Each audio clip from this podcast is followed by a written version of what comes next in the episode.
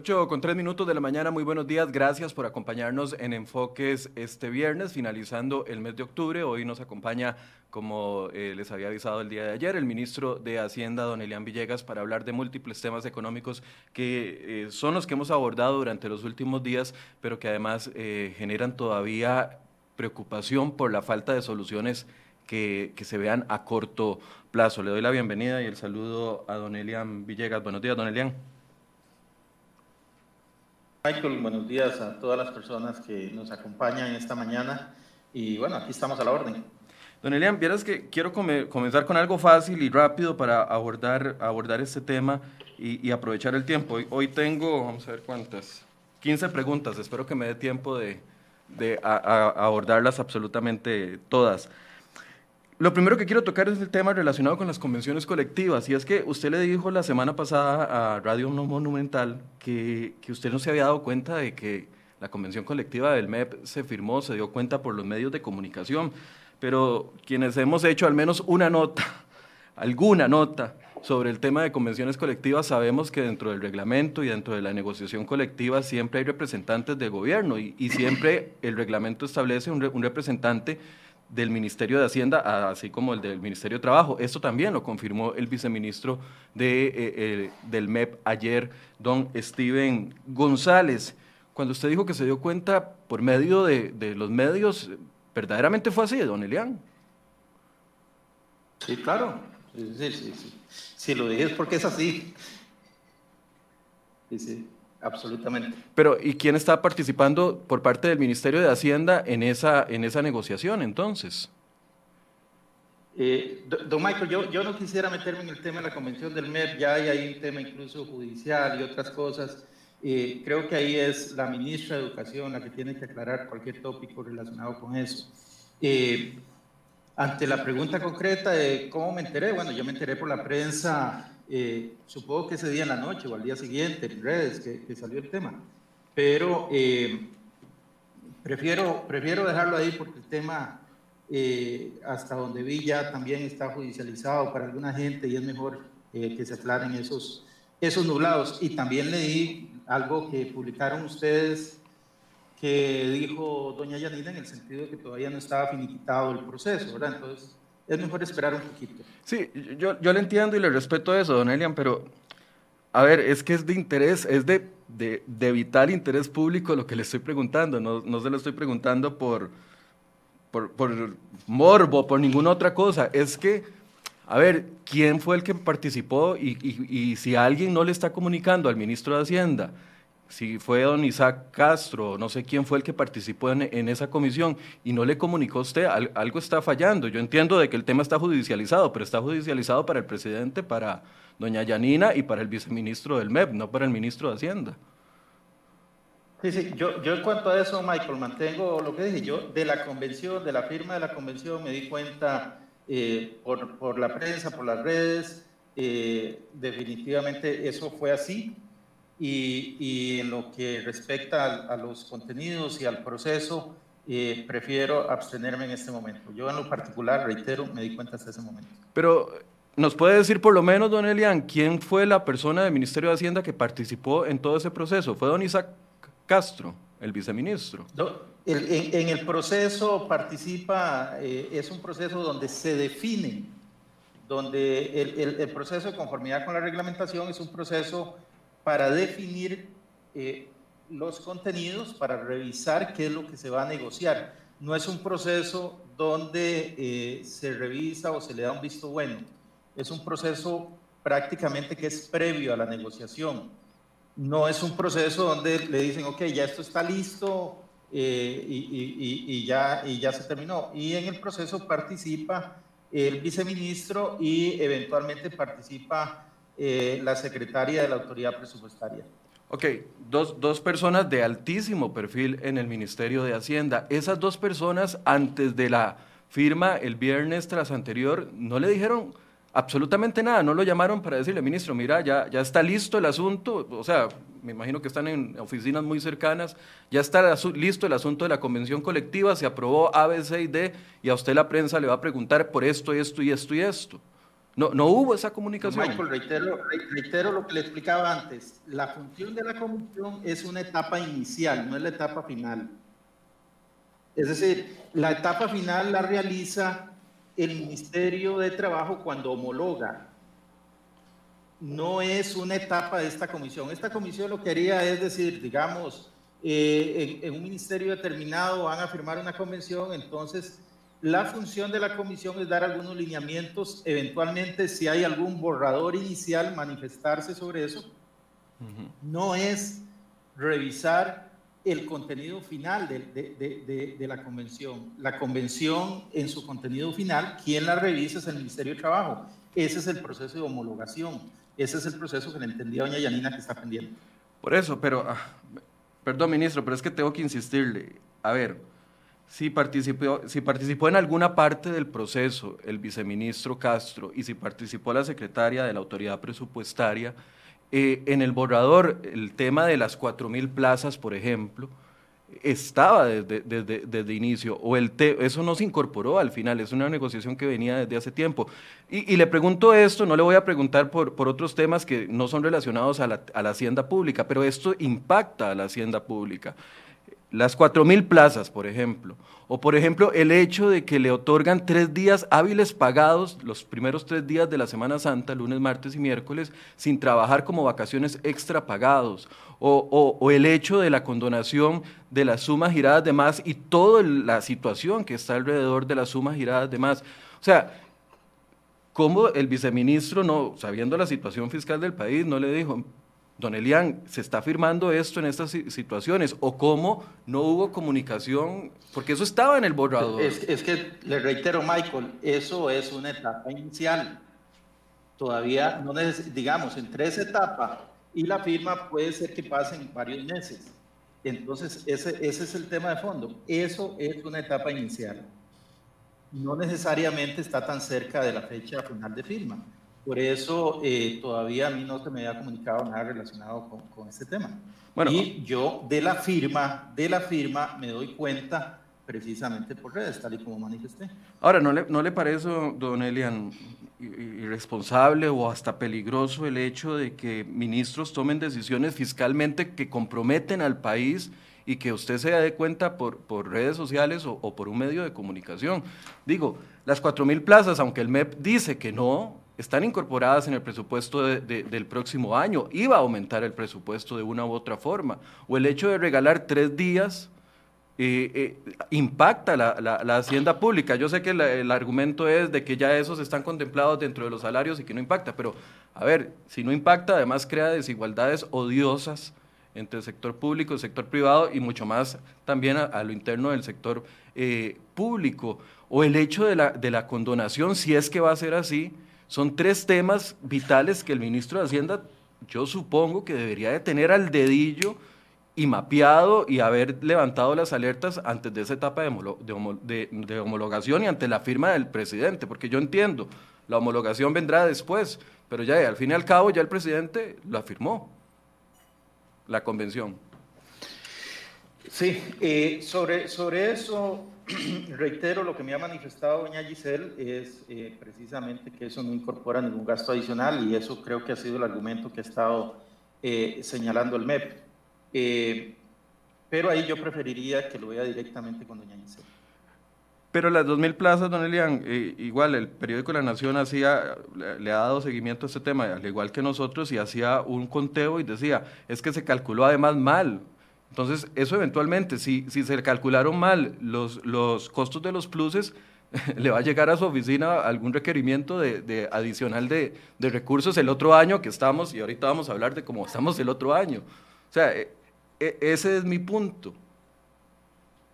O sea, doña Giselle puede decir, pero es que ella no es la experta. Claramente doña Giselle será muy experta en, comunicación, en, en, educación, pero para nada es experta en finanzas públicas y para nada eh, mucho menos eh, eh, a, los dos días de la firma de la convención colectiva sale el asunto de que está mal calculado incluso. Sí, ahí reitero el argumento que ha expresado tanto el viceministro administrativo del MEP como doña Giselle en el sentido de que esas plazas no incrementan los costos para el Ministerio de Educación debido a que eran dineros que ya estaban comprometidos con las juntas de educación propiamente dichas. Eh, pero eh, eso será parte de la revisión que tendrán que hacer durante la homologación. Bueno, ahora, entonces, saliendo de, esa etapa, ahora que ya está firmado y que va a, la parte de la homologación, ¿va a generar usted algún tipo de estudio? ¿Va a pedir usted algún tipo de información? ¿Le va a otorgar eh, al Ministerio de Trabajo la información correcta de cuánto impactaría esa convención colectiva? Los costos eh, del Estado, porque definitivamente, aunque doña Giselle dice que no, ya se ha demostrado ampliamente de que sí va a impactar la, hacienda pública, incluso el tema de las condonaciones de las sumas giradas de más. Ahora que ya estamos en esta etapa, antes de la homologación, eh, por ejemplo, cuando venía el tema del marchamo, usted levantó la voz antes de que se aprobara la ley y dijo, estas son las consecuencias si se aprueba la ley del marchamo y nos va a generar esto y esto y esto. ¿Va a actuar de igual manera antes de la homologación de esta convención colectiva? Eh, eh, estamos en una etapa previa, Michael. Yo, yo aquí prefiero no hablar mucho de este tema porque le reitero, este tema está judicializado y algunos de los tópicos que entiendo están judicializados son precisamente a los que usted hace referencia. Entonces, eh, creo que cualquier cosa que yo diga en ese tema puede malinterpretarse. Prefiero abstenerme de emitir criterios sobre eso. Eso le corresponde directamente a doña Giselle en el Ministerio de Educación. No sé cómo darle vuelta a la pregunta para, para poder obtener una respuesta. Si ustedes a nivel interno analizan y ven que la convención colectiva va a generar algún tipo de incremento de gasto, o, o, en un ejercicio responsable van a hacer ese estudio por lo menos para saberlo a nivel interno? ¿O, o no? Tampoco? Don Michael, le reitero, sobre ese tema la encargada es doña Giselle, doña Giselle tiene que dar las explicaciones del caso. Nosotros estaremos atentos a lo que resuelva el Ministerio de Trabajo en la etapa de homologación. ¿Y ahí actuarían entonces? Si hubiese algo, no sé, usted podría poner un, poner un recurso. Si el Ministerio de Trabajo señala alguna, alguna situación, eh, más bien quien tendría que actuar es el Ministerio de Educación, que tendría que sentarse nuevamente con los sindicatos a conversar y a ver eh, cómo, cómo caminan con ese tema. Recordemos que la ley 9635 estableció una limitación para nuevos pluses y es que los nuevos pluses son reserva de ley. Entonces, desde ese punto de vista, si el Ministerio de Trabajo determina que aquí hay cosas nuevas que tienen un costo mayor, tendría que atenerse a lo que dice la 9635. Perdón. Y ahí, entonces, eh, ya eh, sería directamente el Ministerio de Educación que tendría que sentarse nuevamente a conversar con la parte sindical. Pero ya eso será una etapa que tienen que, manejar ellos.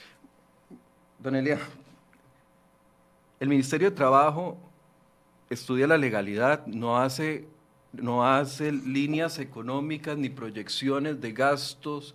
E, e, el Ministerio de Trabajo no hace eso. El, el que lo hace y el que es experto en la materia son ustedes en el Ministerio de Hacienda.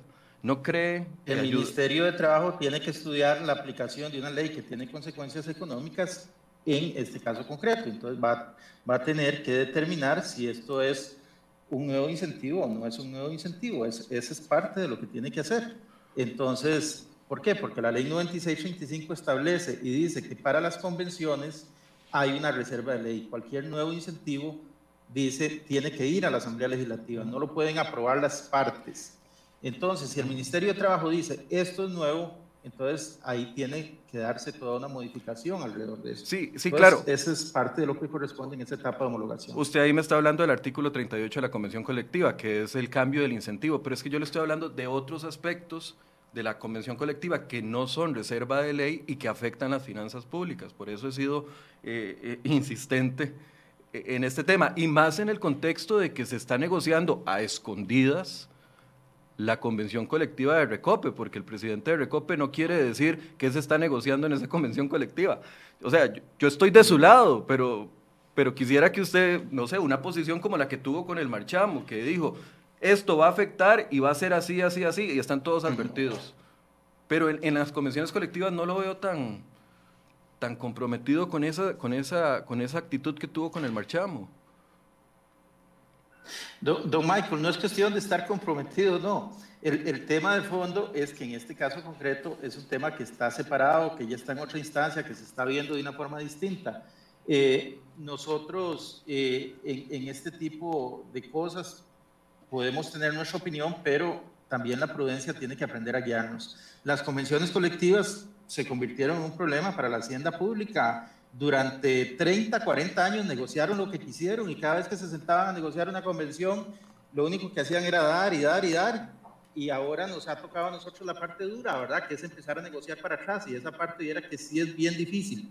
Eh, después de la generosidad de una cantidad importante de gobiernos durante mucho tiempo, eh, pues llegó el momento en que ya la hacienda pública no puede con ese tipo de cosas, ¿verdad? Y entonces, eh, en este momento hay que agarrarse duro de, de, de, la rienda y jalar para atrás, pero hay cosas que eh, nosotros como Ministerio de Hacienda vemos y sobre las cuales trabajamos, y hay momentos en que la prudencia indica que uno no debe estar hablando cosas de estas en público porque no es pertinente. En este momento el tema de la convención colectiva tiene un proceso judicial, tiene un proceso de homologación y entonces eh, nosotros debemos mantener la reserva suficiente para que esas cosas caminen dentro de los canales que corresponden. Eh, en eso estamos de acuerdo. Son eh, situaciones que se dieron durante muchos años y se dio a manos llenas a los sindicatos. Y, yo, bueno, yo no entiendo todavía el, pánico que le tienen algunos jerarcas a los sindicatos, pero se dieron en algunas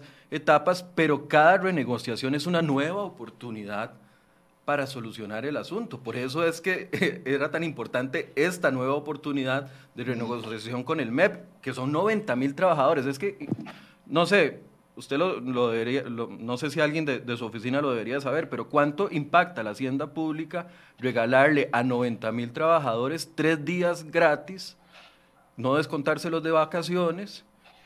¿Cuánto dinero es eso y, y, qué no, y, qué podría ayudar a solucionar? Eh, es que ese es mi punto, don Elian. Sí, le entiendo perfectamente y le, reitero, Michael, eh, sobre ese tema prefiero no pronunciarme en este momento estamos con dos procesos distintos y la responsabilidad de emitir criterios sobre eso le corresponde a doña Gisela. Ok. Ustedes vieron que hice el intento hasta donde pude. Marchamos, don Elian. ¿Se va a firmar el día de hoy el, el, eh, por parte de presidencia? ¿Tiene usted información de eso? ¿Se va a firmar hoy la ley? Sin duda alguna. Sí, sí, sí, se firmará el día de hoy. Se va a firmar. Ok, eh, ya está preparado los sistemas del Ministerio de Hacienda. ¿Cómo se va a hacer este cambio en el tema del de, eh, cálculo del de, el impuesto a la propiedad de los vehículos? ¿Va a tomar algunos días? ¿Va a ser de inmediato? ¿Estará listo para lunes? Están trabajando en eso y coordinando con el INE. Podemos salir el lunes. Puede ser que se haga necesario, eso solo lo determinarán los técnicos atrasarnos unos días, pero de momento son precisamente ellos los que están revisando todo el ajuste que tenga que hacer. De hecho, no están trabajando eh, desde ayer, sino desde hace un par de días. Apenas se aprobó el primer debate, arrancamos un poquito con el proceso eh, y eh, esperaríamos poder salir el lunes. Esa es, esa es nuestra esperanza. pero si nos tuviéramos que atrasar ya sería por una cuestión meramente técnica eh, y tal vez eh, por algunas limitaciones que puedan darse en, la actualización de todo el sistema para algunas cosas muy, muy particulares, pero el grueso del cobro esperamos que salga el próximo lunes. Don Elian, eh, el dinero faltante, volviendo al tema de que usted en ese momento con, con esta ley sí se preocupó por el impacto a, la hacienda pública, el dinero faltante anda por los 50 mil millones de colones. Eso ahora se va a solventar con los fondos eh, de la ley Pagar, que tiene los superávits de algunas instituciones.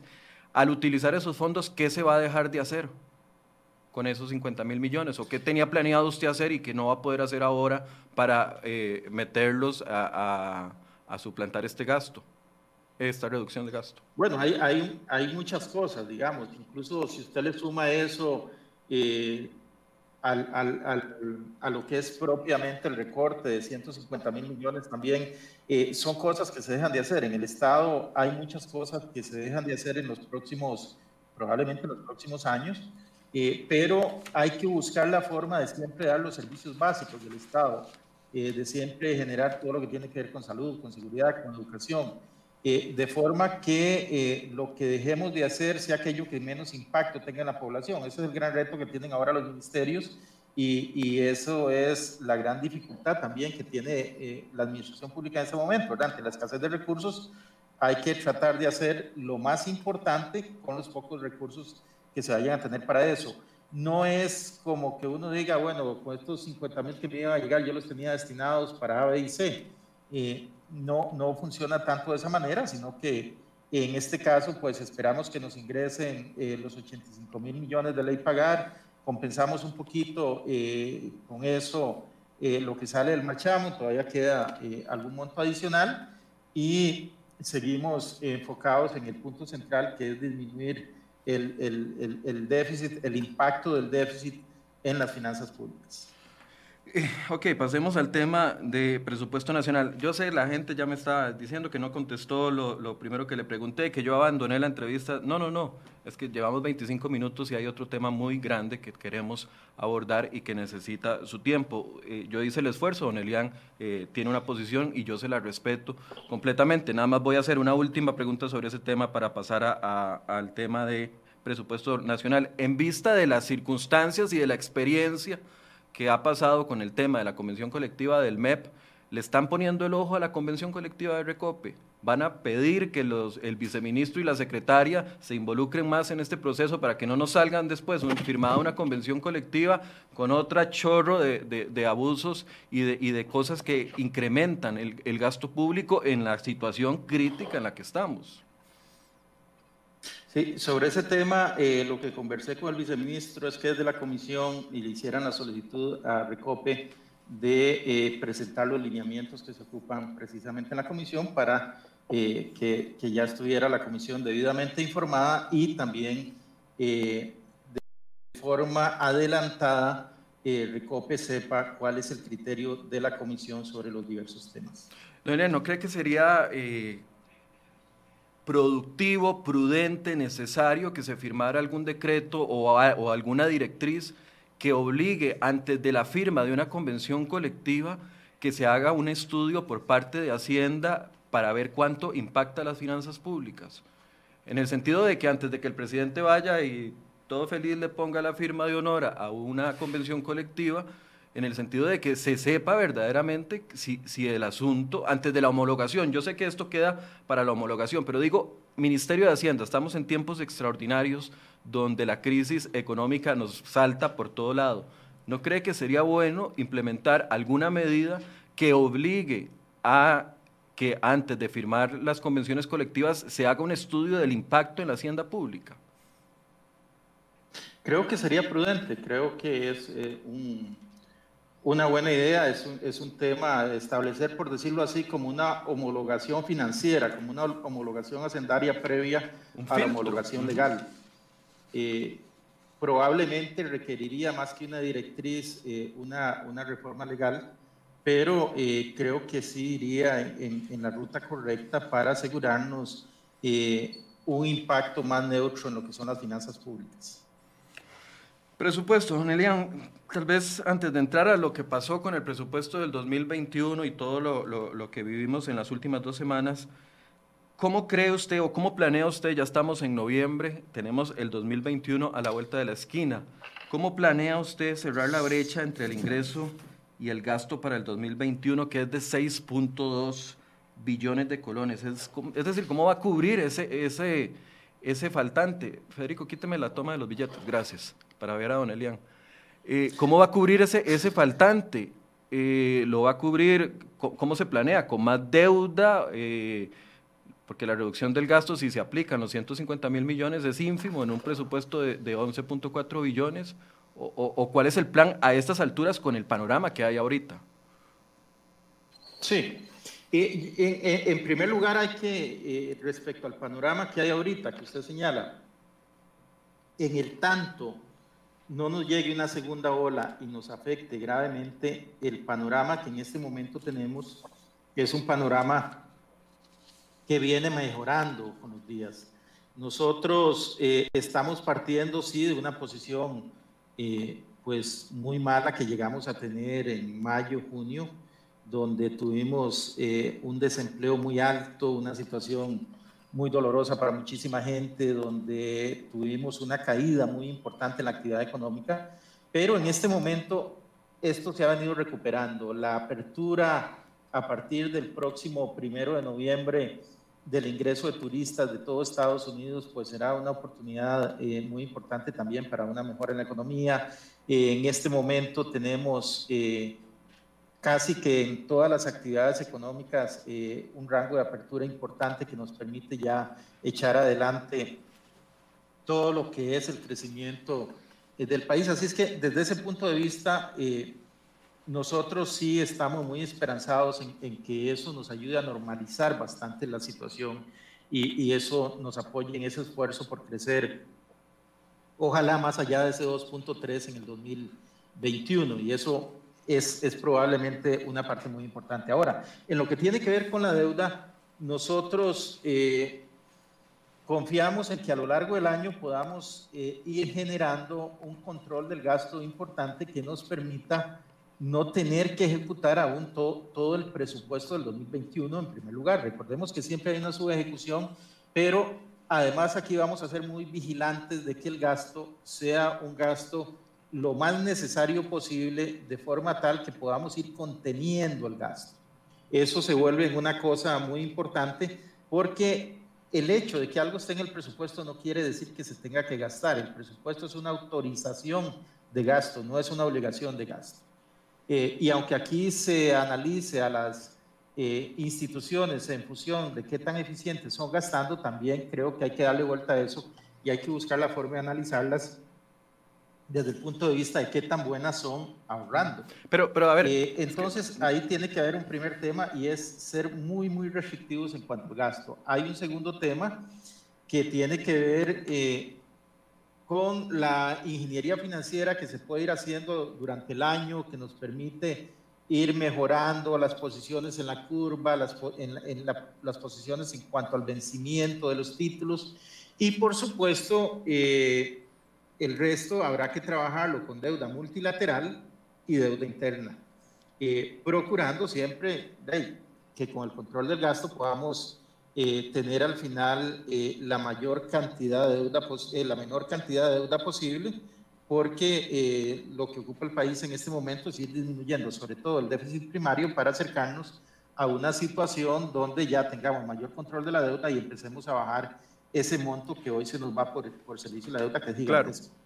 E, esa parte se la entiendo, pero ahorita con el panorama que hay, con dos mesas de negociación abiertas, bueno, tres, porque ya ayer don Marcelo empezó a reunirse con eh, el Rescate Nacional, la, la mesa de trabajadores del, del Banco Popular y la mesa del Estadio Nacional, con tres mesas abiertas. ¿Ustedes qué están analizando? Eh, vamos a cubrirlo con deuda, esos 6.2 billones de, de colones, lo vamos a cubrir con deuda y estos son los panoramas. Si se aprueba con el Fondo Monetario Internacional, vamos a, va a tener estas consecuencias. Si no se aprueba una negociación con el fondo, ¿están analizando los dos panoramas o están esperanzados en que sea el fondo eh, la negociación final después de todo este proceso todavía? Nosotros estamos esperanzados en que la mesa de diálogo en la que está sentado el señor presidente y de las ideas que nos puedan llegar también de otras mesas de diálogo, eh, pueda surgir una propuesta de ajuste eh, que tenga un apoyo mayoritario del país y que a partir de eso podamos también contar con eh, algunos mecanismos de recursos frescos provenientes tanto de la parte del gasto como eventualmente de la parte de ingreso, de donde se determine en, estas, en estas mesas eh, y a partir de eso, eh, pues es algo que también nos va a ayudar muchísimo en ese esfuerzo que, que tenemos que hacer el otro año. Eh, teniendo presente que cualquier propuesta que, que, se vaya a llevar adelante tiene que ser una propuesta altamente consensuada, donde contemos con una vocación mayoritaria de la gente en, en, en apoyarla, en llevarla adelante eso para nosotros en este momento es, es prioritario y en eso es en lo que está enfocado el presidente y también estamos enfocados nosotros. Por supuesto, en la medida en que nos llegan diferentes eh, ideas, diferentes eh, temas, pues se analizan, se ve cuál es el impacto eh, cuáles son las posibilidades y todo eso, por, por supuesto, sujeto a una viabilidad política, social, que es fundamental en este momento. Usted, como ministro de Hacienda, ¿cuándo esperaría que estemos llegando con una propuesta del Fondo Monetario Internacional? ¿En abril? Porque ya noviembre no nos dio tiempo. Entiendo que, que la Junta se hace cada... Tiene, tiene fechas establecidas. O sea, ¿cuál, cuál es el umbral de, de, acción que usted pretende? En, en este momento, más, más que hablar del fondo, yo, yo lo que le hablaría es de la propuesta. Y, y la propuesta eh, quedó ya definido que para el próximo 21 de noviembre sería eh, el día en que precisamente la Mesa de Diálogo Nacional estaría conociendo las conclusiones dentro del calendario que aprobó la mesa el pasado miércoles.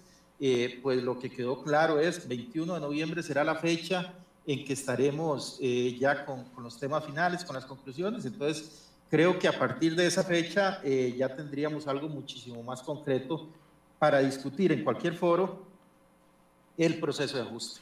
Pero, sí, Ok, le, entiendo que usted quiera concentrarse en lo de la mesa, pero ¿cuál, ¿cuál, es la estrategia? ¿Cuál es el plan? El plan es que al 21 de noviembre se logre eso, presentárselo a los diputados. Eh, una conversación muy corta que tuvimos antes de, de, que iniciara la entrevista, que yo le preguntaba a usted que por qué, si, si, los diputados estuvieran incluidos en la mesa, tal vez se facilitaría el proyecto, el proceso, porque van a haber proyectos de ley. ¿Cuál, ¿Cuál, es la hoja de ruta? Noviembre, eh, propuesta. Enero, socialización con diputados. Febrero, presentarnos al Fondo Monetario Internacional. Porque mientras eso no pase, hoy estamos pagando 617 colones de, de tipo de cambio de dólar, por ejemplo. O mientras eso no pase, los bonos han caído 10% eh, en promedio. Y usted me corrige si la cifra no es correcta, los bonos de, del país. Entonces, bueno, o sea, ¿cuál es la hoja de, eso, de ruta? La curva de la deuda interna se ha mantenido. La curva de la deuda interna no se nos ha desplazado, la hemos ido manteniendo.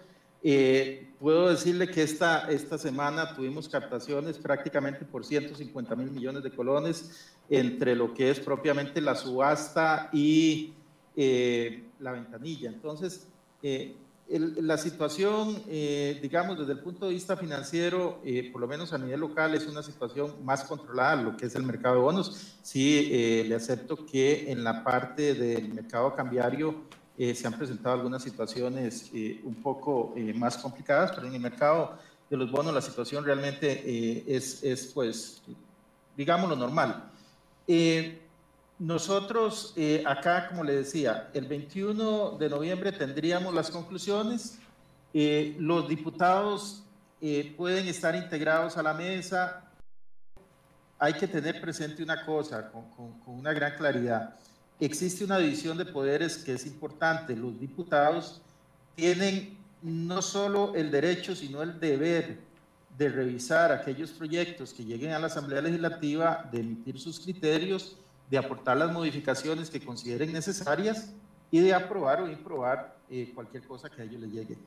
En el tanto, la mesa como expresión de una gran cantidad de organizaciones, de sectores, de costarricenses, eh, se convierte en una instancia de eh, donde se expresa una voluntad muy amplia de los costarricenses, pues es de esperar que también ahí de alguna forma esté representada mucho lo que es eh, la voluntad, el deseo de los partidos políticos que también están representados en la Asamblea Legislativa y que muchos de estos grupos también se van a acercar a los diputados, les van a expresar eh, cuál ha sido su criterio, cuál es la importancia de llevar adelante estos proyectos, etcétera. Entonces, eh, yo creo que no es un tema donde sea necesario como ir a contarle a los diputados algo nuevo. Estas mesas tienen una amplia eh, expresión pública, por ejemplo, eh, la mesa que está en el Estadio Nacional se transmite eh, en vivo.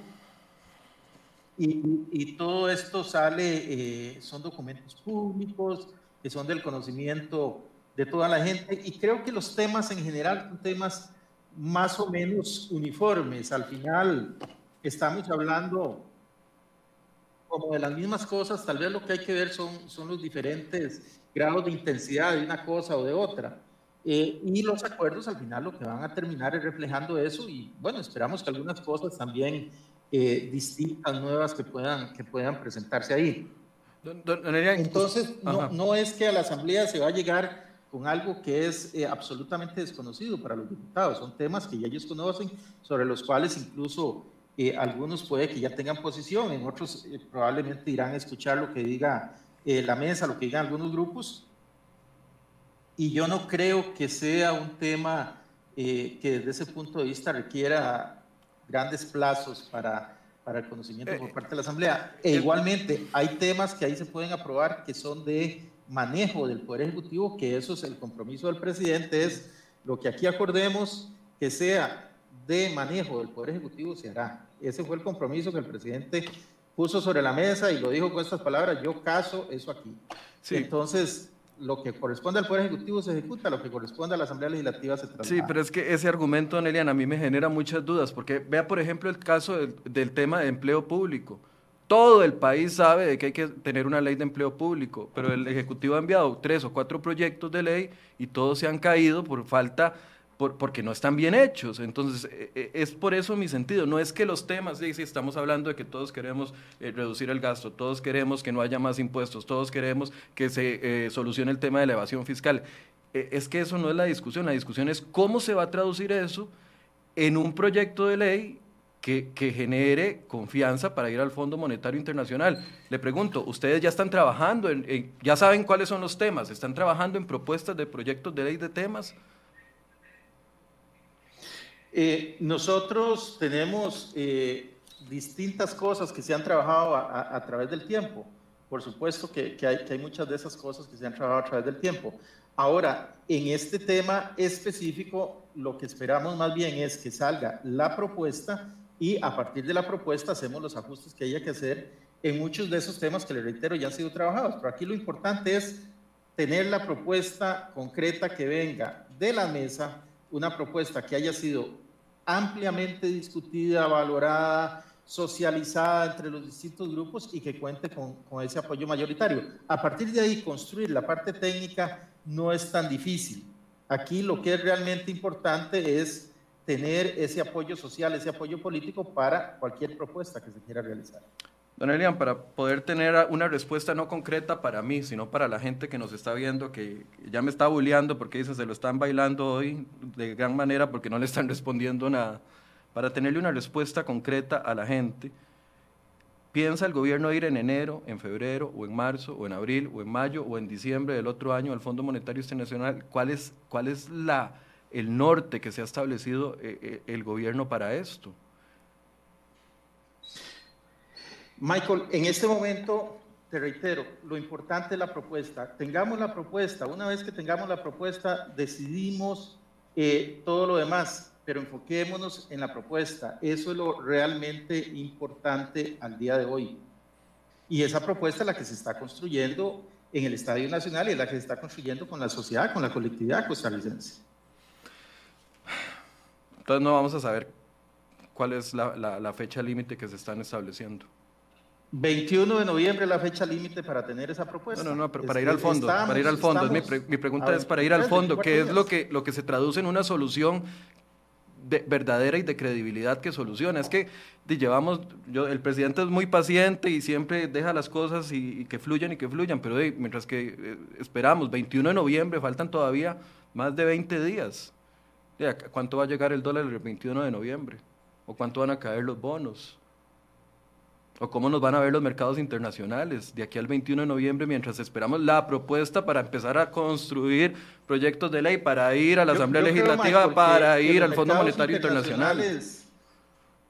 Los mercados internacionales, el mercado interno, eh, muy tranquilo en el tanto vea un país que está junto construyendo una propuesta. Yo creo que eso eso tiene un valor económico, financiero, político. Pero eso, no nos dicen los indicadores, don Elian. Se traduce en paz, se traduce en un montón de cosas que son súper valiosas para toda la gente. E, eso no, eh, eso no nos están diciendo los indicadores, don Elian. Es que eso no nos están diciendo los indicadores.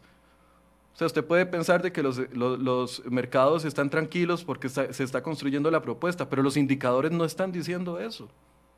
E, e, es por eso la, la, la insistencia mía. Sí, pero ¿qué se gana, don Michael, con sacar una propuesta que social, que políticamente no tenga eh, una validación importante, donde no tengamos esos consensos mayoritarios, donde no tengamos esa aprobación mayoritaria. Eh, nuevamente vamos a estar en, en, una situación que no es la deseable para el país. Entonces, por eso es que este proceso de construcción, que yo sé, yo lo entiendo y, y probablemente eh, algunos quisiéramos decir, ok, se juntan tantos y tantos y ahí sale esto y, esa, y esa es la propuesta. Pero lo que nos está diciendo el país es, hagamos esto juntos, conversemos, dialoguemos, pongámonos de acuerdo. Entonces, en ese proceso estamos. Y, y, de parte del gobierno decirle que estamos con una enorme apertura en ese proceso. Es decir, nosotros, como, como reitero lo que dijo el presidente, aquí caso la obligación del gobierno. Y nosotros como gobierno estamos en eso, construyendo juntos con toda la gente que está ahí, que pertenece a muy diferentes sectores, para poder sacar esa propuesta, que después de eso yo creo que va a ser mucho más sencillo el avance. ¿Por qué? Porque la propuesta que salga de una mesa donde están juntos cooperativistas, solidaristas, empresarios, sindicalistas, eh, gente de la sociedad civil, de las organizaciones de mujeres, eh, territorios seguros, eh, juventudes, eh, es, es, una propuesta que va a tener una validez que probablemente le va a conferir una legitimidad, no solo frente a la Asamblea Legislativa, sino frente al mundo en general, que nos va a permitir decir, esta es la propuesta, ya no del gobierno, es la propuesta de Costa Rica, que va a ser defendida por el gobierno. Y, y eso tiene valor en términos económicos. Sí, bueno, yo no se los veo, porque en realidad en este momento no se están viendo. A menos de que usted me diga que, que, en una hora el tipo de cambio se va a volver a estabilizar en 600 colones, o a menos de que me diga que mañana o el lunes o el martes los bonos van a volver a, a apreciarse, uno entendería que los indicadores económicos respaldan el discurso que usted está diciendo, pero es que, perdón, los indicadores económicos no dicen lo que, lo que no respaldan lo que el Don discurso Michael, suyo está diciendo. Que si hoy adoptamos una propuesta y sacamos esa propuesta, decimos esta es la propuesta, esos indicadores van a mejorar? No, pero es una señal, o sea, lo que ocupamos es que ustedes tomen una decisión y, y vayamos a hacer lo que vamos a hacer, o, vayamos al fondo o vayamos a algún lado. Porque si no vamos para el hueco, para, para, donde vamos es para el hueco y eso, eso es lo único que tenemos todos claros para el 2021. don Michael, el gobierno presentó una propuesta precisamente para la discusión. A raíz de esa propuesta que se presentó se dio toda una reacción entonces, en este momento estamos en la construcción de algo distinto. Claro, porque la propuesta era pésima, por eso hubo una reacción. Que se haga ahora, lo que usted está pidiendo que se haga ahora se hizo hace mes y medio. No, sí, claro, pero, que, se haga, pero que se haga bien, no con 80% impuestos y, 20% recorte de gasto. Eh, eh, eso es lo que yo estoy diciendo y creo que todos los ciudadanos lo pedimos. A usted no le parece bien y a otra cantidad de gente no le pareció bien. Entonces, el, país se les bloqueó. El país se les bloqueó. un apoyo mayoritario? ¿Le preguntamos a cinco o le preguntamos a una gran mayoría y legitimamos con una gran mayoría? Ese es el proceso. O construyen una propuesta viable. El, proceso hay que construirlo. El proceso es un proceso donde nosotros no podemos simplemente hacer lo mismo que ya hicimos porque nos dijeron, lo que ustedes hicieron, el proceso que ustedes llevaron no está bien.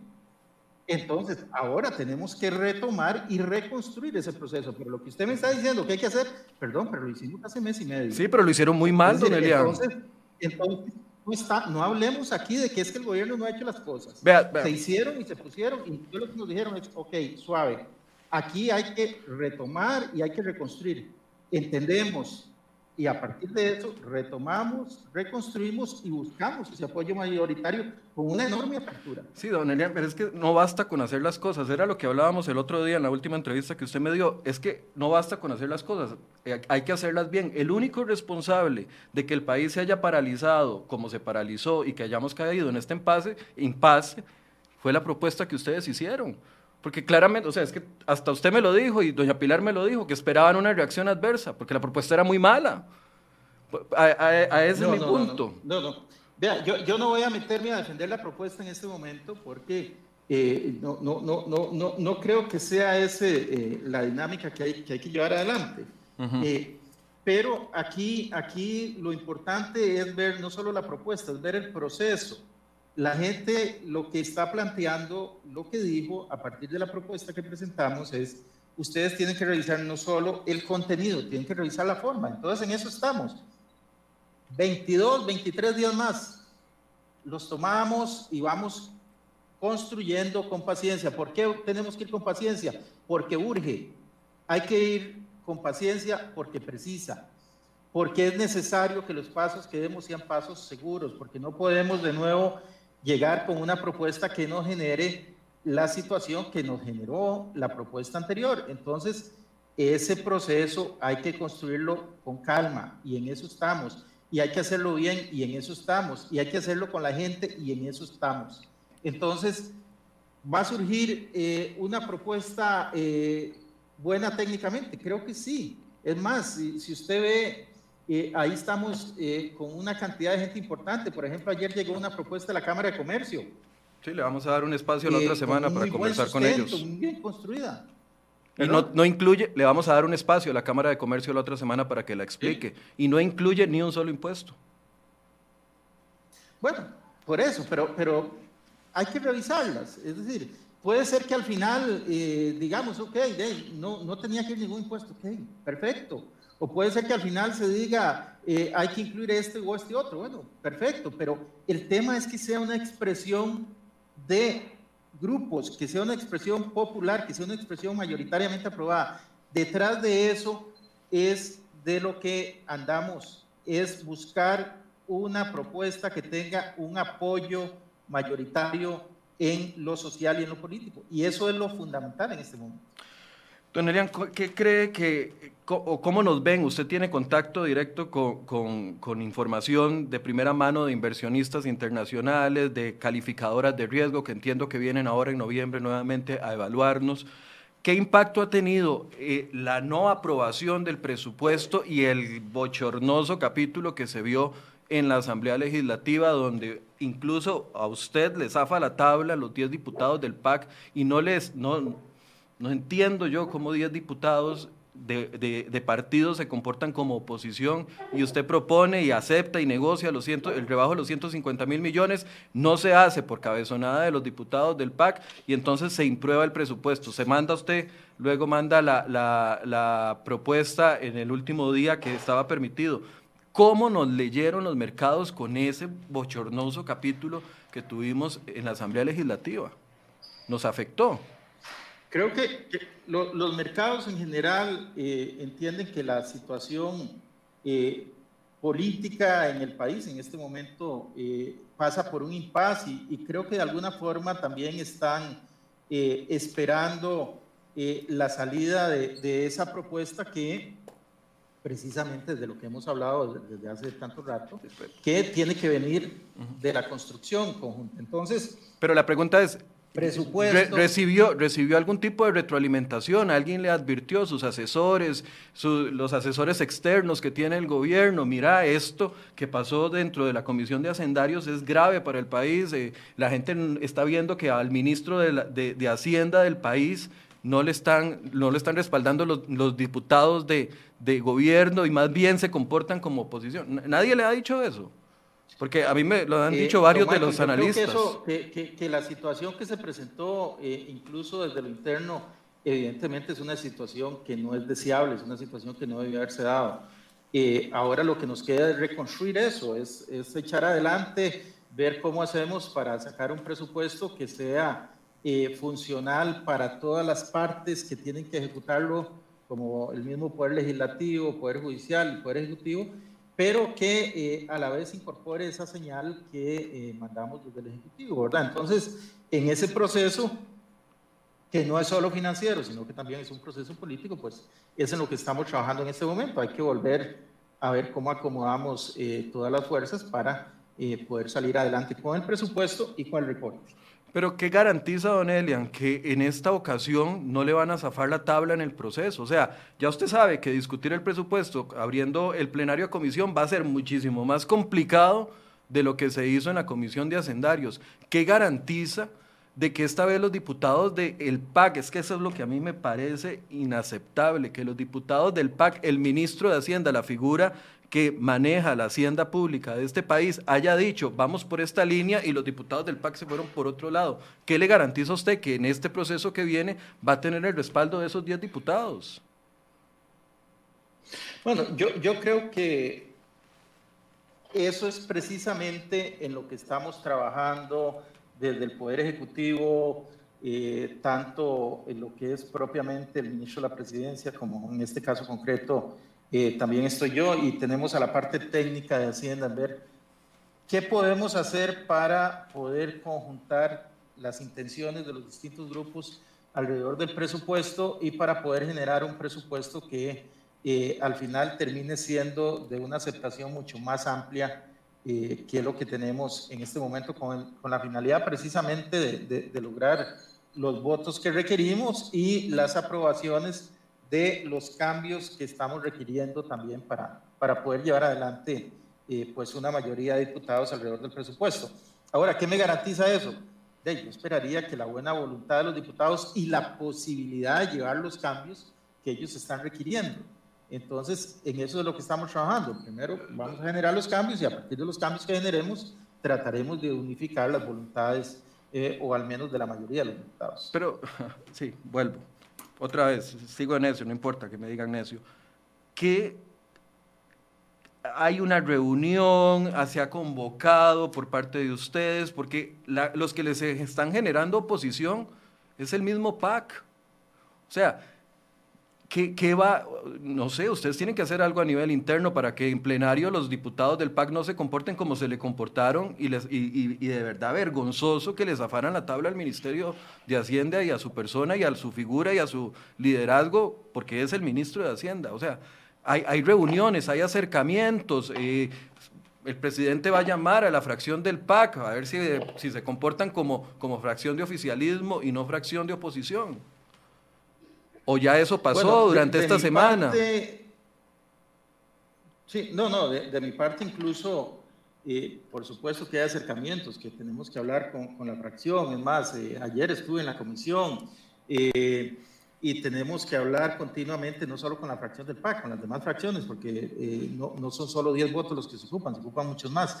Pero eh, aquí eh, lo que estamos es, al final, viendo cuáles son los problemas que tiene cada uno de esos grupos con el presupuesto y buscando la forma para ver si encontramos un punto común que nos permita cumplirle a todos. En eso es en lo que estamos y por supuesto que con los diputados hablamos prácticamente todos los días, ¿verdad? Para, para tratar de, de, solucionar cosas y de llevar adelante los distintos proyectos que nosotros tenemos. Don Adrián, ahora que llega este informe de mayoría negativo que recomienda la no aprobación de este presupuesto y, y, y pues que lleva solo la firma de nueve de los once diputados de la Comisión de, Hacendarios, dentro de, los, dentro de la técnica legislativa, le he preguntado a varios asesores de la Asamblea Legislativa, le pregunté a varios diputados de la Comisión de Hacendarios, se entiende que el informe de minoría, que es donde lleva el recorte de los 150 mil millones, ni siquiera se va a poder ver. Entonces, ¿cómo se va a saldar esta situación? O van a presentar, eh, o sea, ¿cuál es la estrategia? Otra vez, perdón que le hable de estrategia, pero es que yo pienso que el ministro de Hacienda tiene que ser un estratega para solucionar todas las broncas que se le arman todos los días. ¿Cuál es la estrategia, para esto? Pasa por, conseguir, sí, pasa por conseguir un apoyo mayoritario. En la medida en que usted tenga eh, el apoyo, los arreglos son posibles. Aquí, eh, por eso es importante volver a la mesa de dibujo volver a concentrarse en el presupuesto, ver cómo hacemos para conjuntar la mayoría de voluntades posibles alrededor del presupuesto y a partir de ahí generar el cambio que se requiere para de nuevo poder tener en la mesa a la mayor cantidad de diputados posibles. Si no logramos hacer eso, eh, pues la situación es más complicada. Por eso es importante llevar adelante ese proceso. Por eso, para entender la estrategia, la estrategia es que se busquen los votos para que se apruebe una moción que abra el plenario a comisión y se incluya dentro del informe y se incluya dentro del informe de, negativo el recorte de los 150 mil millones. No, no puede ser eso. Entonces, el informe negativo. ¿cuál, es la estrategia para que sí se vea el, informe que requiere los que, que recorta los 150 mil millones? Hay un informe que ya emitió eh, eh, servicios técnicos, donde servicios técnicos lo que en esencia dice es si se opta por aprobar el informe negativo de mayoría, entonces ese informe negativo de mayoría se aprueba, ok, ya se envía al archivo, pero entonces el país no se puede quedar sin presupuesto. ¿No? Entonces, el presidente viene con una resolución y dice, pongo a discusión el presupuesto que presentó el Poder Ejecutivo. Entonces, ese, ese presupuesto entra, digamos, limpio. Ahí viene una segunda etapa. Esa segunda etapa es si se le desean o no hacer cambios. Si se le desean hacer cambios, habría que abrir el plenario a comisión.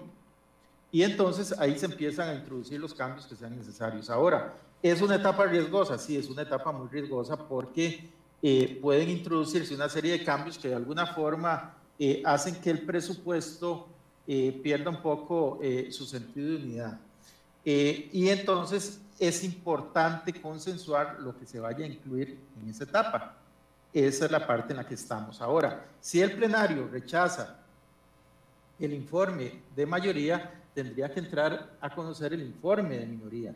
Y entonces el informe de minoría es el que contiene la moción, pero es muy probable, eh, siendo realistas, que sea la primera opción y a partir de ahí entonces lo que habría que hacer es construir sobre el presupuesto que ya presentó el Poder Ejecutivo las mociones necesarias para poder conjuntar esas mayorías legislativas. ¿Y ya está hablado con los diputados del PAC? Digo, para que lo defiendan, eh, para, eh, que, para que ayuden, para que colaboren, para que pongan el, granito de arena con su propio gobierno. Hay que hablarlo con todos, en, eso estamos, hablando con todos, Michael. No, no, no pueden ser solo unos diputados, hay que hablar con todos, eh, hay que buscar el apoyo Claro, pero es que yo le hablo de los diputados del PAC porque fueron los únicos, los, los dos votos que se comportaron como si fueran enemigos suyos número uno. Por eso le hablo de los diputados del PAC. Los otros nueve estaban de usted, usted lo habló con ellos y los convenció. Es que eso es lo, increíble, que la palabra del ministro de Hacienda tiene credibilidad en la, en la oposición, pero no en, los propios diputados. Don Elian, si el presupuesto es tan inflexible como todo el mundo dice, porque eso es, eh, cuando hablamos de recorte de gasto nos recetan siempre que el presupuesto tiene las partidas específicas y que es inflexible y que no se puede cortar por aquí ni se puede cortar por allá. Porque el Ministerio de Hacienda no ha presentado proyectos de ley en la Asamblea Legislativa para reformar esa inflexibilidad del presupuesto, como la aplicación del salario global, que eh, eh, eh, sería uno de los ejemplos. Estuve preguntándole a algunos otros diputados, eliminación de transferencias corrientes. Todos esos proyectos de ley, el, el Ejecutivo y usted como ministro los podrían redactar y presentarlos a través de, los diputados del PAC, otra vez de, perdón, tengo que hablar de ellos, de los diputados del PAC, que son los diputados de gobierno, y, tratar de ir aprobando esas leyes para que los presupuestos no sean inflexibles. ¿Por qué esa tarea no se ha hecho? Eh, digamos, cuando usted tiene una ley de empleo público a la cual usted hacía referencia hace un rato, que precisamente lo que busca es tener un solo salario, ahí está precisamente una de las reformas que usted decía. Pero, Pero es que no incluye a los eh, actuales, no incluye a los actuales empleados el presupuesto es inflexible no solo por razones legales, también es por razones financieras. Eh, cuando nosotros tenemos que destinar el 45% del presupuesto a pagar deuda, eh, pues ahí estamos con una complicación importante. Cuando eh, de lo que nos queda, que son como 6 billones de colones, más o menos 2.6, se van para el Ministerio de Educación, para el tema directamente de escuelas, juntas de educación, universidades, eh, un tema que yo creo que todo el país considera esencial, pues eso también le mete una inflexibilidad importante. Eh, para los regímenes de pensiones se nos va más de un billón de colones, ¿verdad? Entonces, eh, y remuneraciones en general se va una buena parte. Entonces, las inflexibilidades no son solo legales, son, son un poquito de realidades. El tema al final es que tenemos muy poquita plata. Es como, como en una familia cuando usted gana mil colones, pero tiene comprometidos 900, y lo único que puede disponer es de 100, porque los otros 900 ya los tiene definitivamente comprometidos. Y eso es algo que se nos presenta a nosotros con el presupuesto. Claro, por eso, por eso. ¿Por qué no presentan los proyectos de ley? A ver, si el 8, por, lo, que estamos destinando al Ministerio de Educación, por ejemplo, que sabemos de que, de que hay deficiencias en la educación, de que está bajando el bono, el bono demográfico y van a haber menos... ¿Por qué no vamos preparando eso para el último presupuesto que a usted le toca presentar, que va a ser el próximo año, si se mantiene como ministro de, Hacienda, porque no vamos preparando eso para que se den las condiciones mejores para el último año, o, no está dentro de la agenda. Sí. Vea, eh, don Michael, cuando uno ve eh, algunas cosas eh, que se intentan hacer, que nosotros intentamos hacer, por ejemplo, disminuir transferencias eh, a municipalidades, entonces hay grupos que, que, saltan, si uno dice disminuyamos asociaciones de desarrollo, también hay grupos en la arena política que saltan, etcétera. Entonces, yo, yo, yo lo que creo es que ya nosotros tenemos una facultad, que es la facultad de retener eventualmente transferencias. En la medida en que nosotros, por ejemplo, para cerrar el año, eh, ocupemos agarrarnos de las transferencias y que no se nos vayan para que el déficit no se incremente, esa es una facultad que ya nos da la ley y que la vamos a ejercer.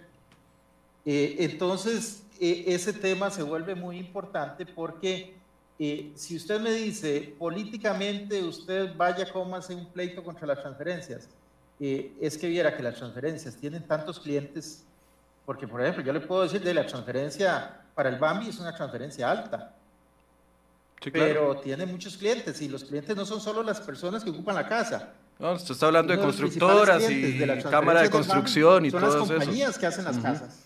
Por eso, don Elian, entonces usted, a ver, ahí usted si, si, verdaderamente estuviera esa actitud en gobierno, usted presenta el proyecto de ley y en la Asamblea Legislativa los ciudadanos con las reacciones de los diputados nos vamos a dar cuenta de quién es quién y quién baila como baila. Me, explico, por eso debería de ser una iniciativa de ustedes. Eh, nada más lo pregunto porque me, surge, ¿verdad? Que siempre se critica el tema de que no pueden recortar porque el presupuesto es súper inflexible, pero por otro lado no hacen nada para hacerlo flexible. Sí, vea, vea, por ejemplo, nada más le voy a decir eh, una que queríamos presentar ahora eliminar las eh, parafiscales de los bancos. Ajá. Eh, eso significa quitarle plata al Infocop, que utiliza esas platas para hacerle créditos a las cooperativas. Entonces ya se nos convierte en una situación política delicada. Eh, lo que le comentaba, por ejemplo, la vivienda, hablemos de municipalidades, hablemos incluso de CONAVI, ni, ni, siquiera, es más, no, no nos salgamos de las transferencias, no, no vayamos a grupos particulares las transferencias a asignaciones familiares, yo creo que todos en general vamos a decir, bueno, no toque la parte social. A, asignaciones familiares le llegan alrededor de 600 mil millones de transferencias. Eh, pero, pero probablemente hay un consenso mayoritario, no toquemos lo social, entonces esos 600 mil hay que dejar los créditos. Si nos vamos a tocar el CONAVI, que ya es una cosa estatal, mucha gente va a decir, eh, es que yo quiero carreteras en buen estado, no me toque esa transferencia. Entonces, yo le entiendo la idea y es, y es lo lógico, lo que usted está planteando es lo correcto. Es lo correcto y como Estado nosotros lo que debiéramos hacer es decirle al Ministerio de Hacienda, tome toda esa plata y usted es quien la asigna. Es decir, no, no usted ministro de Hacienda, sino podemos hacer eh, una labor donde esté el presidente de la República, dos, tres más, y que se diga cuál va a ser la prioridad del Ejecutivo. Va a ser A, B, C y D. Ahí nos vamos a enfocar ahí va a estar el grueso del presupuesto. Don pero hemos ido construyendo un Estado que tiene un montón de intereses alrededor, ¿verdad? Y esa es parte del problema. Ok. El presupuesto son más de eh, 16 mil líneas, ¿correcto? El presupuesto nacional. Sí, es gigantesco. Es gigantesco. En todos los títulos, ¿por qué no hacer un estudio minucioso para definir en qué eh, tipo de, de líneas se pueden hacer las reducciones? Eso se hace lo, van a hacer. Es que sigo hablando de recorte de gasto porque de, claro. no, hay, no, hay, no hay negociación con el fondo. Y, Yo no sé si usted pudo ver las cifras fiscales de septiembre. Sí, las que ustedes presentaron. En las cifras fiscales de septiembre venían unos gráficos sobre el gasto. El gasto ha venido así, se ha caído absolutamente el gasto primario. Eh, si hay algo que nosotros hemos hecho ha sido controlar el gasto. Eh, eh, ¿Se puede hacer más? Probablemente sí, probablemente sí, pero, pero viera que el trabajo que hemos hecho ha sido minucioso, ha sido fuerte, nos hemos metido durísimo en el gasto del presupuesto del gobierno central, que es el presupuesto que va a la Asamblea Legislativa. Eh, ahí nos hemos metido en lo que nosotros podemos eh, afectar manteniendo los servicios. Pero para el próximo año... y, y si se puede hacer más, haremos. ¿Perdón? Eh, eh, sí, y para el próximo año eh, se, va, se va a hacer más minuciosamente. Digo, en el contexto de, que tenemos que conseguir 6.5 billones, billones para, para financiarnos en, este contexto económico. ¿Va a haber algún cambio en el planteamiento de análisis para que haya un recorte de gasto eh, mayor? Y vea, eh, usted decía que no, no o, no me respondió la pregunta cuando le pregunté qué le decían los analistas internacionales. Y estoy viendo, ayer publicamos una nota en la portada de cereoy.com eh, con algunas opiniones de Bank of America, que era uno de los que eh, participó, Berkeley también, y me parece que, tal vez búsqueme la nota para ponerla en la portada. Y uno de los analistas económicos eh, dice Costa Rica, el día después de, que pasó el rechazo del, presupuesto 2021, el día de ayer eh, el Comité de Finanzas del Congreso de Costa Rica eh, desaprobó, rechazó el, presupuesto del 2021. El presidente del PAC, del partido del PAC, eh, ha rechazado hacer recortes en los en los en, los otros y los otros partidos eh, sí lo han aprobado. Es eh, muy fácil decir que el gobierno o el partido de gobierno falló en, en, la actitud de recorte de gasto, pero mantengan en, en, la mente de que los partidos de oposición sí están a favor de los recortes de gasto. Básicamente, eh, la clase política del país continúa enviando señales de que no están enfrentando la crisis como debe ser.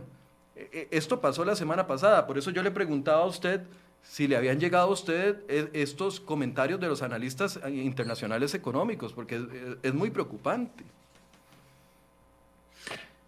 Sí, eh, yo, yo, entiendo toda esa parte, Michael. Eh, nosotros, como, como, como, ministerio, puede estar absolutamente seguro de que eh, parte importante de lo que nosotros quisiéramos es eh, presentar una posición eh, mucho más diferente, todos unidos alrededor de una sola cosa, todo el país empujando junto, recortamos gastos por aquí, hacemos el ajuste fiscal de forma inmediata, bajamos la tasa de interés, pero la situación que tenemos a veces dista un poco de eso. Entonces, con lo que tenemos trabajamos y vamos para adelante y eh, en general eh, con la claridad de que el país tiene que salir bien y que va a salir bien, de que hay que hacer un proceso de ajuste, que ese proceso de ajuste hay que consensuarlo, que hay que trabajar ahí con una enorme apertura, que hay que escuchar todos los sectores y que eh, en eso es básicamente en lo que estamos enfocados en este momento. Procesos como la aprobación de los créditos, la aprobación de presupuesto, eh, y la aprobación de otros proyectos de ley que son importantes para la hacienda pública, pues también hay que estarlos conversando, todos los días hay que estarlos conversando. Entonces, eh, don Michael, eso es el día a día, la revisión del presupuesto, la disminución del gasto. Nunca en la vida de este país se ha hecho la reducción de gasto que hemos hecho nosotros. Y nunca en la vida habíamos tenido la crisis que estamos teniendo ahorita. Sí, y gracias a Dios hemos tenido el exceso de atención en control del gasto, porque gracias a eso lo estamos logrando. Eh, y, permítame decirle ahora que usted plantea eso, Michael, eh, qué lástima que en un momento donde no estuviéramos con tanta crisis no se hubiera hecho el control del gasto que estamos haciendo ahora, porque estaríamos diferentes. Sí, sí, sí. Si desde hace 30, 40 años aquí se hubiera planteado esto de, una forma distinta, no tendríamos los problemas que tenemos ahora en convenciones colectivas, eh, yo recuerdo aquellas partidas. Sí, don Elian, pero es que, perdón, e, e, ese ha, sido, ese ha sido el caballo de batalla del PAC desde el 2014 que llegó para lavarse las manos sobre un montón de, temas que, que, podían tomar decisiones. Eh, le, traigo otra vez el, ejemplo de las convenciones colectivas, don Elian. Convenciones colectivas, sí, 30, 40 años, pero hay una oportunidad, hay, hay una oportunidad cada vez que se firma una convención colectiva de hacer los cambios. Por eso es que a mí cuando un jerarca me sale con que ah, es que hace 30 y 40 años, pero por Dios, llevan 6 años en gobierno y ustedes llevan eh, en esta administración específica ya casi 3 años. Y las cosas se pueden hacer. Es que entonces en, dos gobiernos va a venir el partido, el partido X y me va a decir, ah, es que en el 2018 se pudieron haber hecho las cosas y no se hicieron. O sea, es que es una salida muy fácil. No, no, no es fácil. Viera que no es nada fácil, don Michael. Viera que, que las salidas no son fáciles. No, no, no, esto de decir que se pudo haber hecho hace 40 años o, que se pudo haber hecho hace en el 2014. todos los días son dificilísimos y, y, en este momento más probablemente. Pero, pero las asumimos con responsabilidad y por esa responsabilidad es que precisamente puedo decirle que eh, ahí cuando todos esos agoreros hablan de que no vamos a pagar y de que no hay plata, no, no, vamos a pagar, vamos a salir porque las cosas aquí se manejan con responsabilidad como deben hacerse. O, sea, usted sigue descartando, usted sigue descartando. en, septiembre dejamos de pagar y ahora qué hizo, pasó la fecha para diciembre y ahora ya está hablando de junio, de que ya en junio dejamos de pagar. No, ninguna de esas fechas, el Estado va a pagar. O sea, usted descarta el, riesgo de default, usted descarta el riesgo de default completamente el Estado costarricense pagará sus deudas en los plazos que tiene que pagarlas. Por eso, descarta el riesgo de default. en eso nos enfocamos nosotros. Si yo pensara distinto a eso, de ahí, apague y vamos. don Elian, pero dígamelo, descarta, descarta el, riesgo de default. Usted descarta el riesgo de pues default. estoy diciendo, el Estado pagará en forma el día que tiene que pagar la cantidad que tiene que pagar. Así lo ha hecho históricamente, así lo va a seguir haciendo. En eso estamos. Es que aquí hay gente a la que le gusta venir y decir, es que A, C, y entonces tal cosa. No. Es que una cosa es empezar a hablar negativamente y la otra es estar donde uno está, saber las responsabilidades que se tienen y echarlas hacia adelante. Y eso hacemos. Y no, y no me refiero solo... Pero, pero, es que esos agoreros, esos, eh, esos agoreros, esos a los que usted califica como agoreros son personas que se basan en los datos. Y los datos, eh, es por eso que yo, le he tratado de hablar. sí, pero es que hay algunos datos que usted no me da, que si, que si usted me los diera, créame que convertiría el, concepto que tienen algunas personas de usted lo transformaría completamente. Pero usted no me los da, las otras personas sí los dan. Aquí yo le estaba leyendo la opinión de un analista, de un analista económico internacional en Nueva York. O sea, eh, a, eso es a lo que yo me, me, me refiero, señor ministro. Vea, eh, don Michael, lo que pasa es que muchos analistas financieros desgraciadamente venden miedo. Son vendedores de miedo. Ay, don, don, en vez de vender esperanza, en vez de vender futuro, se dedican a vender miedo. ¿Qué, esperan, ¿qué esperanza? Ustedes los periodistas lo compran no, mucho. No, no, no, no, no. Bueno, sí. compran mucho eso. Acúsenme, no importa. Acúsenos a nosotros, no hay problema. no hay problema. Esa buena noticia incluso iba a salir un día de esto, pero se la voy a dar de una vez. Nosotros tenemos que pagar 223 millones de dólares el 18 de noviembre. ¿Sabe cuántos dólares tengo que salir a comprar para pagar eso el, el, 18 de noviembre? No. Ni uno, ni uno. Todos están ahí caja, 223 millones de dólares.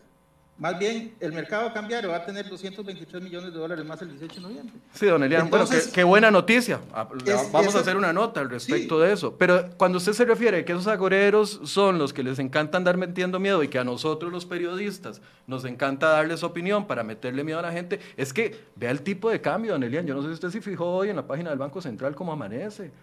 Usted lo debe saber muy claramente. Vea todas las condiciones en las que estamos. Vea el, vea el impasse de la toma de decisiones con lo del fondo. Vea que el ministro de Hacienda no me puede decir cuándo vamos a ir al Fondo Monetario Internacional. ¿Cómo no cree usted que esa, esa simple respuesta que no me está dando va a generar entonces en, la gente que nos está viendo un sentimiento de, de que, nos, de que no vamos para ningún lado. A, eso es lo que yo me refiero. Los mercados internacionales ven lo que pasó en la Comisión de Hacendarios. Los mercados internacionales ven que no se toman decisiones. Los mercados internacionales ven que eh, el tipo de cambio va para arriba insosteniblemente, aunque el Banco Central ha metido y ha inyectado un montón de dinero esta semana. Eso es lo que ven. ¿Cómo no va a ser uno negativo cuando las señales todas, por todo lado, hasta ahora que usted me acaba de decir que no tiene que salir a comprar 223 millones de dólares, todas las otras señales son negativas? Es que, o sea, no importa, usted puede pensar que todos son agoreros y que la prensa nos encanta eh,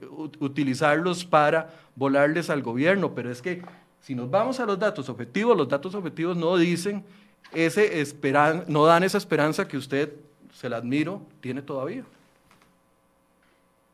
Sí, sí.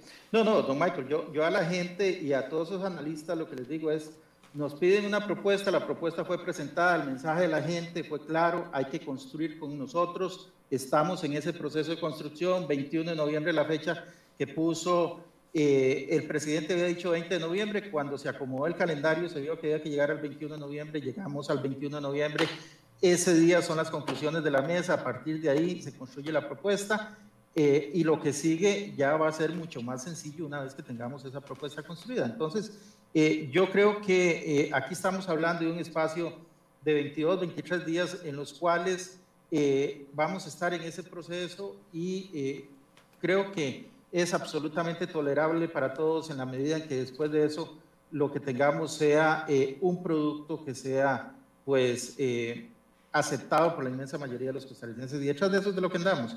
Eh, generar una propuesta que tenga una validación popular mucho más amplia, que nos permita caminar mucho más rápido y a partir de ahí generaremos todos los mensajes de claridad que quiere la gente alrededor de esa propuesta económica, la cual trabajaremos, impulsaremos y estoy seguro que se aprobará en un tiempo eh, récord en, el país. Así es que eh, de momento hay que tener un poquito de paciencia, eh, esperarnos un poquito, ya casi tendremos eso y vamos a salir adelante de eso, no les quepa la menor duda. Cuando usted dice agorero, don Elian, ¿está hablando de las calificadoras de riesgo? No, yo respeto el trabajo de las calificadoras de riesgo. Es que se me, pareció mucho a don, Marcelo eh, Prieto cuando dijo aquí que las calificadoras de riesgo no nos dan de comer. No, yo, yo, yo nunca he dicho eso, yo respeto el trabajo de las calificadoras de riesgo. De hecho... Vienen en eh, noviembre. Internamente asesoraba una calificadora de riesgo, así es que conozco bien el trabajo que hacen. Vienen en noviembre. No sé si vendrán, yo eh, hablé con ellas hace alrededor de 15 días, un poquito para ponerlas en contexto y surgió algo de esa conversación. le expresaron las preocupaciones. Nos van a rebajar la calificación. Nos van a rebajar la calificación. No, no, no sé, porque eso es algo que evidentemente no, no, le comentan a uno, eso es parte de su trabajo. Pero eh, desde el punto de vista nuestro, por lo menos les dimos eh, un poquito más de contexto para que sepan exactamente dónde estamos ubicados. Don Elian, ¿algún tema que yo no haya abordado el día de hoy y que quiera comentarle a los costarricenses? No, no, ninguno. Yo creo que básicamente reiterar, eh, más allá del humo, del ruido, eh, es importante en este momento eh, salir adelante con, esa propuesta país y, y, a partir de ahí yo creo que la construcción de todo lo que los costarricenses señalan va a ser mucho más sencilla. ¿Cree que el tipo de cambio va a superar los 630 que superó el año pasado? Eh, Espero que no, pero, pero pregúntele a don Rodrigo, no quiero meterme en temas de mercado cambiario. La noticia que le estoy dando yo creo que es buena para el mercado cambiario en general, saber que nosotros no vamos a salir a presionar el tipo de cambio por esos 200 millones, sino que más bien van a ser 200 millones de dólares más que van a llegar ahí. Yo esperaría que eh, los esfuerzos que está haciendo el Banco Central pues tengan resultado, un resultado positivo y que se estabilice el precio del tipo de cambio lo más pronto posible. Eh, bien, muchas gracias, don Elian, por el espacio. Por, Con mucho gusto, Michael, para servirle. Hasta luego. Muy amable, muchas gracias. Eh, bueno, esta fue la entrevista. Eh, quedó muy preocupado, honestamente, pero bueno. Gracias a todos por su compañía, gracias por habernos acompañado durante todos los días de esta semana. Muchas gracias porque sé que mucha gente ve el programa en diferido, las reproducciones están creciendo mucho y eso quiere decir de que muchas personas están creyendo en el contenido que les estamos llevando y eso para nosotros es muy, muy, pero muy importante. Lunes vamos a seguir hablando de economía. Muchas gracias por su compañía. Feliz fin de semana a todos. Buenos días.